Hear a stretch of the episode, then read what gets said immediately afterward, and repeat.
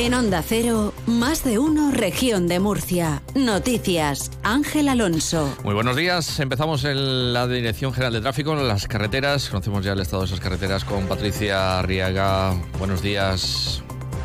¿Qué tal? Muy buenos días. Pues arranca esta jornada de lunes y lo hace con tráfico en aumento en la red de carreteras de Murcia, pero por el momento sin retenciones. Eso sí, especial atención por obras de, de mejora en la RM15 en Cañada Hermosa que pueden condicionar el tráfico en ambos sentidos. También especial atención por viento intenso que puede condicionar el tráfico. Ya saben, moderen la velocidad y aumente la distancia de seguridad. Vamos con el tiempo. Total Energies tu compañía Multienergías te trae el tiempo. El tiempo que nos espera para esta jornada, lunes 26 de febrero, en la Agencia Estatal de Meteorología. Laura Vila, buenos días. Buenos días, el cielo está muy nuboso con precipitaciones débiles a moderadas y ocasionales que serán más intensas y frecuentes durante las horas centrales del día y se abrirán claros a partir de la tarde. La cota de nieve bajará hasta 1200 metros por la tarde. El viento es moderado con intervalos fuertes de componente oeste con rachas muy fuertes de hasta 70 kilómetros por hora en el norte de la región y en zonas altas del resto. Las temperaturas máximas se mantienen sin cambios o bajan y marcarán 20 grados en Murcia y en Mazarrón, 19 en Cartagena y 15 en Caravaca de la Cruz y en Yecla y las mínimas en ascenso se alcanzarán al final del día y dejarán 12 grados en Murcia y 6 en Caravaca de la Cruz. Es una información de la Agencia Estatal de Meteorología. 7.21 minutos de la mañana, 14 grados de temperatura en estos momentos en el centro de Murcia. Este invierno que tu caldera no te deje tiritando. Renuévala por una más eficiente con el plan Renove de Total Energies y ahorra hasta 200 euros al año en tus facturas de gas. Llámanos al 900 907 007 o entra en totalenergies.es. La Consejería de Agua, Agricultura, Ganadería y Pesca te ofrece la noticia agraria del día. Avanzan las negociaciones entre el Gobierno regional y las organizaciones agrarias para la aprobación del plan plurianual para ayudar a los agricultores de la región de Murcia. El presidente regional, Fernando López Miras, aseguraba tras un encuentro con COA Saja Yupa que el plan eh, materializará el respaldo del gobierno de la región de Murcia a los agricultores con medidas concretas para apoyar a un sector, a este sector.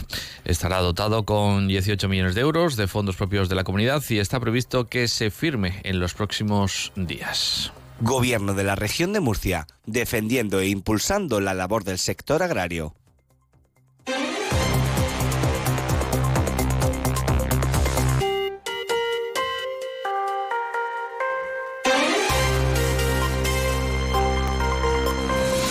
Hoy se celebra la reunión de ministros de Agricultura de la Unión Europea y desde el Gobierno de la región de Murcia se reclama al Ministerio de Agricultura, Pesca y Alimentación, a su responsable, a Luis Planas, que defienda los intereses de los agricultores y ganaderos españoles. Las medidas anunciadas por la Comisión Europea son para la consejera de Agricultura, Sara Rubira, un primer paso y asegura que se trata de medidas que no tendrán un efecto inmediato en el sector y que es necesario conocer la letra pequeña donde esperan que se aclaren conceptos que ahora son demasiado amplios. La consejera tiene claro que Europa tiene que decidir qué medio rural quiere. Las medidas anunciadas por la Comisión Europea son el primer paso, pero se trata de medidas que no tendrán un efecto inmediato en el sector. Y es necesario conocer la letra pequeña, pues donde nos aclaren ¿no? los conceptos que ahora son demasiado amplios.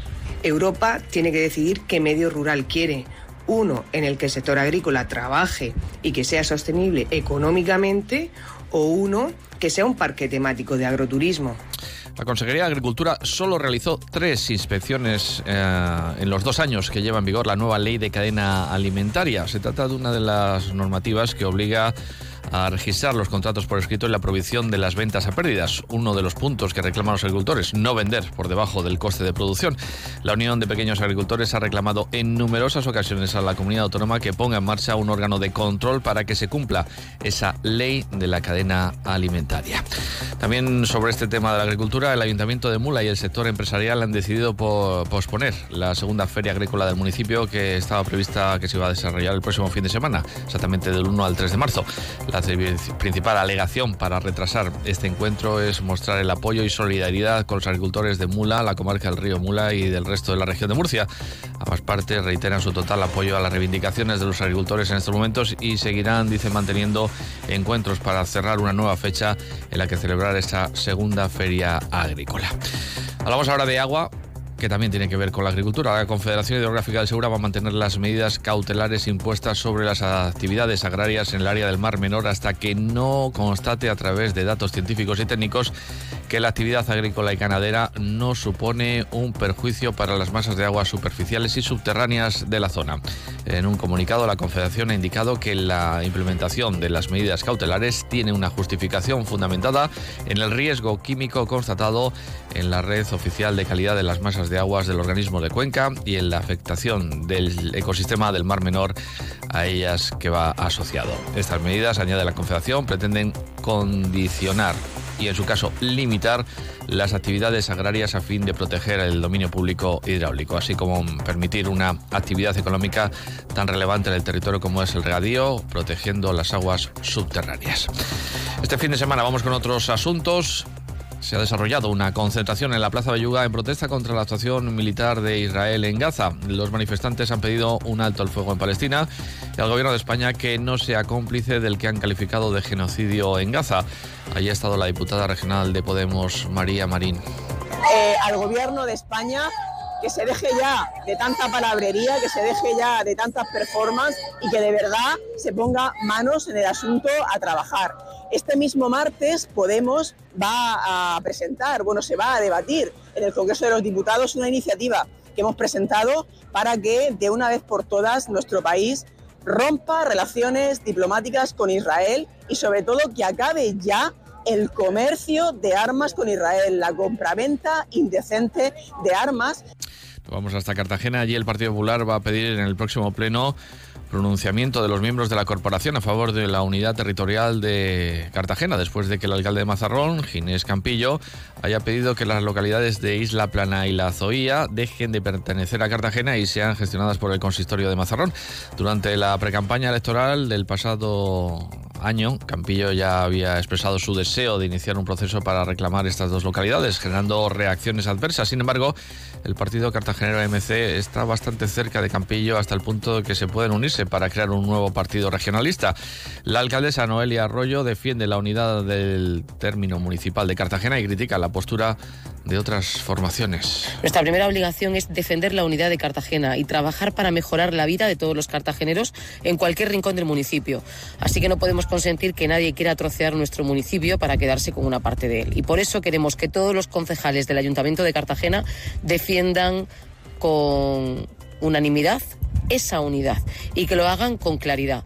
No entendemos que quienes presumen de supuesto cartagenerismo hayan decidido aliarse con un político que quiere dividir Cartagena y convertirlo en su líder.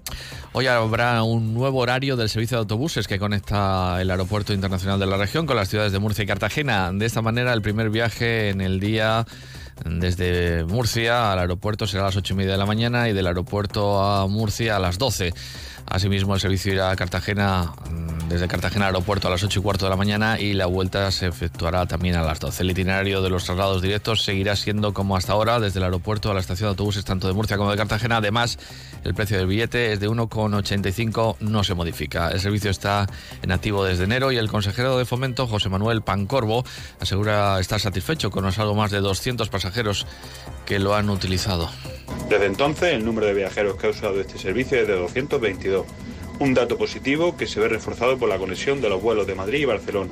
Los recorridos serán los mismos que hasta ahora, así como el precio del billete de 1,85 euros. El consejero ha explicado que se aprovecha la coincidencia de los 30 vuelos que tanto los lunes como los viernes operan en el aeropuerto de la región para seguir ofertando este servicio. Un servicio que ha contado con una inversión de algo más de 22.000 euros por parte del gobierno regional y estará operativo hasta el 25 de marzo. Por su parte, Renfe transportó durante el pasado año más de 3,1 millones de viajeros en los servicios de cercanías y media distancia en la región de Murcia, lo que representa un de un 4%, 100.000 viajeros más respecto al volumen registrado al cierre del año anterior, del año 2022. Y la consejera de Turismo y Cultura, Carmen Conesa, ha destacado que se ha producido un cambio de hábito en las peregrinaciones a Caravaca, ya que son muchos más los peregrinos que llegan en bicicleta o caminando por el denominado Camino del Levante principalmente, aunque también por el resto de caminos habilitados para este año jubilar. Con esa ha explicado que la Fundación Camino de la Cruz, en la que participa la Comunidad Autónoma, va a invertir más de 900.000 euros en las acciones y servicios. No hay tiempo para más, dejamos con la Sina, que pasen buen día. Canarias, escuchamos este consejo de